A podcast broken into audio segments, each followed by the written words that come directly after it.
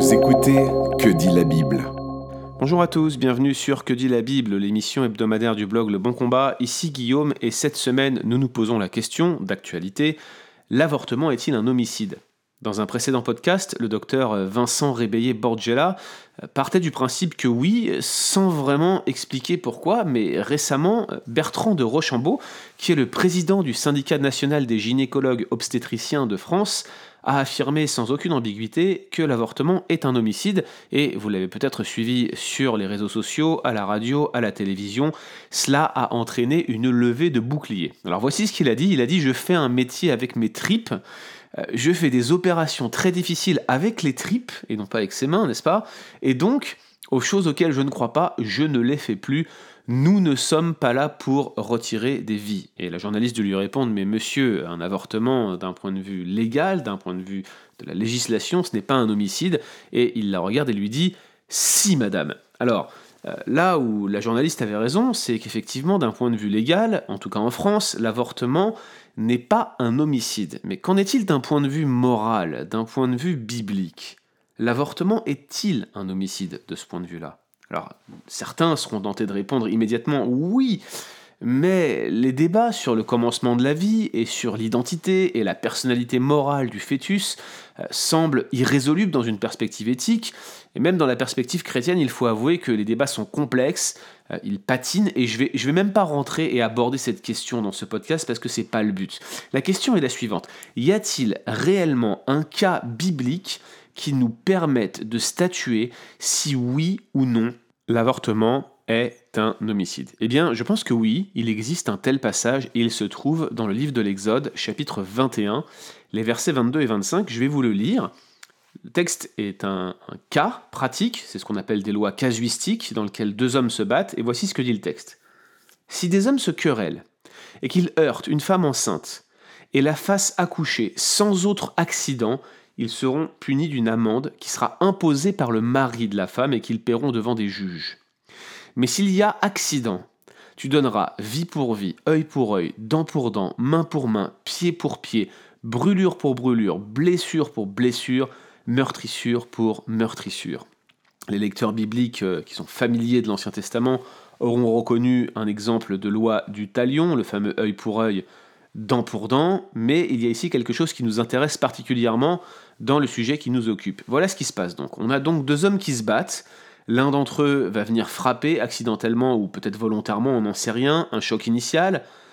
Et si l'enfant sort, sans qu'aucun autre problème ne s'en suive, alors dans ce cas, l'homme va simplement recevoir une amende. Mais s'il y a un accident, c'est là que tout intervient, cet accident subséquent, alors là, la loi du talion s'applique. la question est la suivante. Est-ce que cette loi du talion s'implique en cas de blessure pour la mère seulement, ou en cas de blessure pour la mère et son fœtus?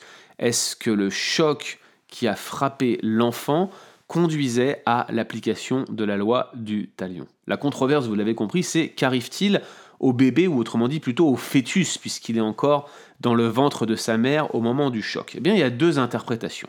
La première interprétation, c'est l'interprétation de la fausse couche. Voilà ce que dit cette interprétation. Elle dit que le choc initial, le moment où les deux hommes qui se battent viennent heurter la femme enceinte, eh bien ce choc résulte en une fausse couche de la mère.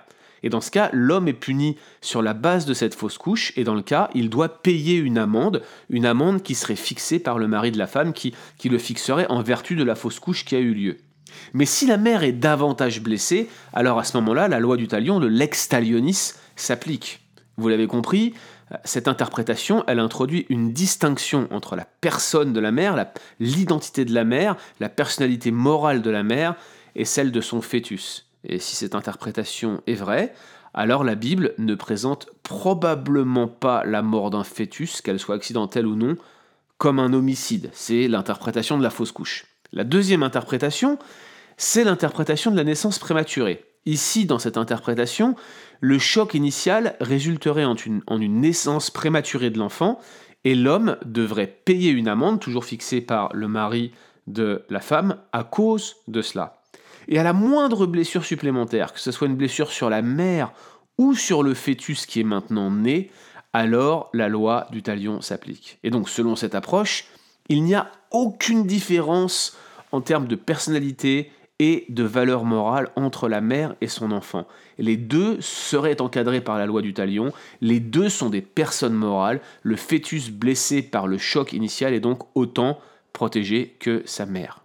Alors comment trancher entre ces deux positions, l'interprétation de la fausse couche l'interprétation de la naissance prématurée Eh bien, euh, je pense que pour moi, ça tombe sous le sens, mais il vaut peut-être le, rappeler. Le terme qui est utilisé pour qualifier la naissance de l'enfant, yéled, ou plutôt pour qualifier l'enfant, dans ce cas-là précis, excusez-moi, le terme qui est utilisé pour qualifier l'enfant, yéled, et le verbe qui est utilisé pour qualifier la naissance, riatsa, sortir, aller dehors, ne sont jamais utilisés pour parler d'une fausse couche dans l'Ancien Testament. C'est même un mot précis qui est utilisé pour ça, c'est shakol, et il n'est pas utilisé dans ce texte. D'ailleurs, grammaticalement, l'accident qui découle du choc initial peut s'appliquer à la fois à la mère ou à l'enfant. Donc il semble assez clair que la seule interprétation qui tienne la route, c'est la deuxième, c'est celle de la naissance prématurée, et que la loi casuistique ne fasse aucune distinction entre la mère et son enfant, et son fœtus.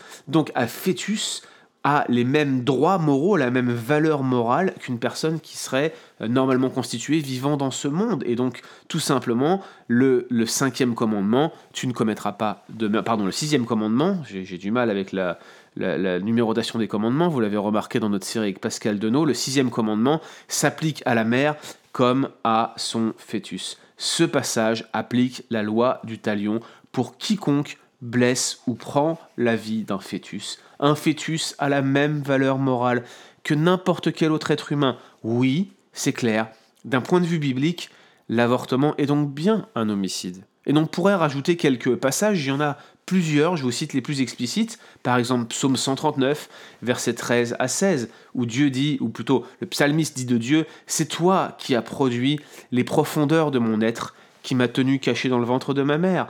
Je te célèbre car j'ai été faite façon merveilleuse. Tes œuvres sont étonnantes, je le sais bien. Mon corps ne t'était pas caché lorsque j'ai été fait en secret, tissé dans les profondeurs de la terre. Quand je n'étais qu'une masse informe, tes yeux me voyaient, et sur ton livre étaient inscrits tous les jours qui furent façonnés avant qu'aucun d'eux n'existe.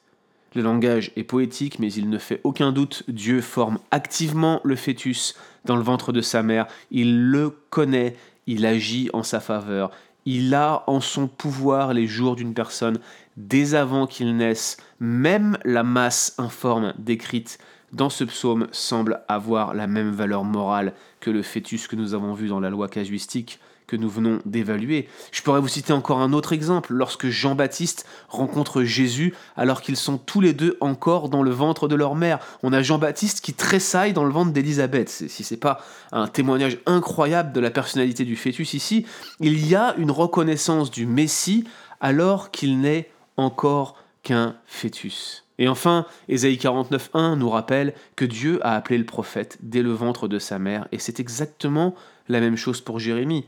Jérémie 1.5. Un fœtus, chers amis, c'est une personnalité morale à part entière, au même titre que vous qui écoutez ce podcast. Et donc la loi morale s'applique et protège et encadre l'existence de ce fœtus de la même manière que la vôtre. Et je vais vous dire une chose, je crois que l'avortement a ceci de vraiment terrible. Venir chercher pour tuer une personne jusque dans le ventre de sa mère, c'est juste horrible et terrible. C'est venir prendre un individu dans l'endroit le plus sûr au monde. Je ne sais pas quel est votre point de vue sur la question de l'avortement, c'est quelque chose qui me tient particulièrement à cœur, mais il me semble que nous devrions considérer les passages que je viens de citer aujourd'hui et comprendre que le fœtus est déjà un individu, et nous devrions le protéger comme tel en tant que chrétien. Retrouvez d'autres épisodes sur www.leboncombat.fr.